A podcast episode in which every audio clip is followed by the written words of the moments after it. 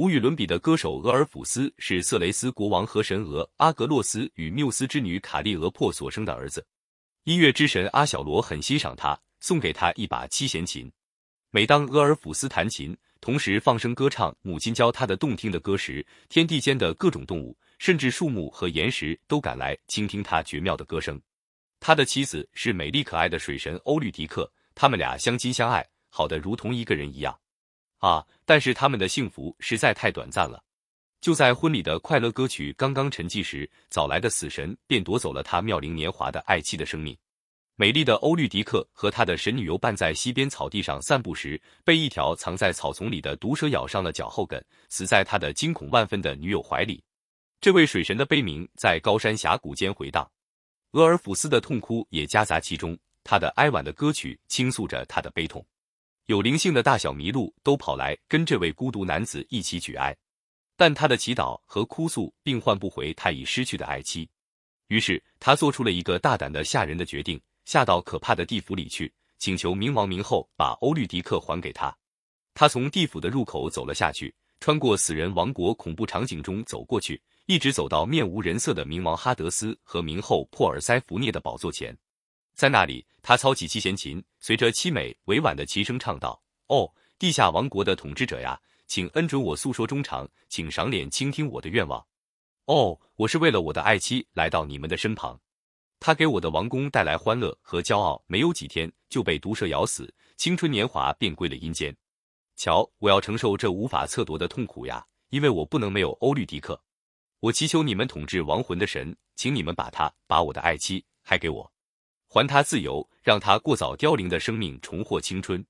如果不能这样，哦，那就把我也归入亡魂的行列。没有他，我永远也不重返阳世。明后珀尔塞福涅听了很受感动，就把欧律狄克叫到了自己的面前。你把他带走吧，明后说。但你要记住，在你穿过冥府大门之前，一眼也不能看跟在身后的妻子，她才属于你。如果你过早的回过头去看他，他就永远不属于你了。现在，俄尔甫斯带着妻子。默默的快步沿着恐怖的黑暗的路向上攀登，这时他心里突然产生一种无法形容的渴望，想偷偷听听他妻子的呼吸或是他群居的声音，但是他侧起耳朵却什么也听不见，他周围的一切都是死一般的寂静。他被恐惧和爱情所煎熬，已经无法控制自己，于是就壮着胆子迅疾朝后看了一眼。哦，真不幸呀！就在这时，欧律狄克两只充满悲哀和柔情的眼正死死的盯着他。随后就飘然坠回那令人毛骨悚然的深渊。他无比绝望的把手臂伸向渐渐消失的欧律狄克，但是一点用也没有。他又遭遇了第二次的死，但是他没有哀怨。假如他能抱怨的话，那也只能怨他被爱得太深了。他已经在他的视线中消失了。再见，再见了。从远方传来这样低沉微弱的渐渐消失的声音。巨大的伤心和惊骇使俄尔甫斯站在原地呆立了片刻。随后他又冲回黑暗的深渊，但现在冥河的烧工堵住了他，拒绝把他渡过黑色的冥河。于是这个可怜的人便不吃不喝，不停的悲伤哭诉，在冥河岸边一直坐了七天七夜。他祈求冥府的神再发慈悲，但他们是不讲情面的，绝不会再第二次心软。最后他只好无限悲伤的返回人间，走进色雷斯偏僻的深山密林。从这以后，他就避开人群，独自一人生活了三年。再见到女人时，他就憎恶，因为他的欧律狄克可爱的形象一直漂浮在他周围，是他使他发出一切悲叹。一想起他，他就弹起七弦琴，唱起动听的哀怨的歌。一天，这位神奇的歌手坐在一座便是绿草却无树荫的山上唱起歌来，森林立刻移动，一棵棵大树移得越来越近，直到他们用自己的树枝为他罩上阴影。林中的野兽和欢快的小鸟也都凑过来围成一圈，倾听他绝妙的歌唱。就在这时，色雷斯的一群正在庆祝酒神狄俄尼索斯的狂欢活动的女人吵吵嚷嚷地冲上山来。他们憎恶这个愁苦的歌手，因为他自从妻子去世以后就鄙视所有女人。现在他们突然发现了这个女性蔑视者。这一群疯狂的女人爬到山上，就咆哮着冲向他，一边朝他投掷石块，挥舞酒神杖。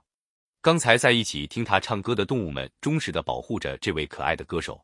当他的歌声渐渐消失在这群疯狂女人的怒吼中的时候，他们发觉他已经被打伤了，这才惊慌地逃到密林里去。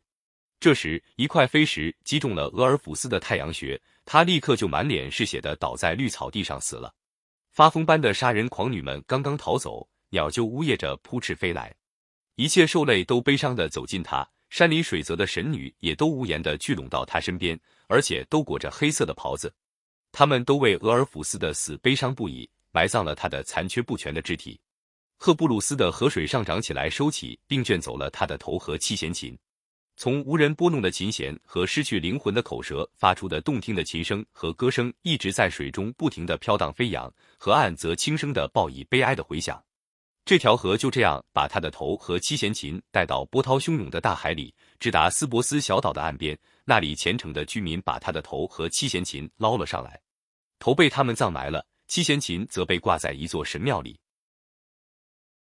因此，那个小岛后来出了不少杰出的诗人和歌手，甚至为了祭奠神圣的俄尔甫斯的坟墓，那里的夜莺也比别处的莺歌唱得更悦耳。俄尔甫斯的灵魂则飘飘摇摇的一直下到了地府。他在那里又找到了心爱的人，他们一起留在了那里，过着幸福的生活，不再分离，彼此永远结合在一起。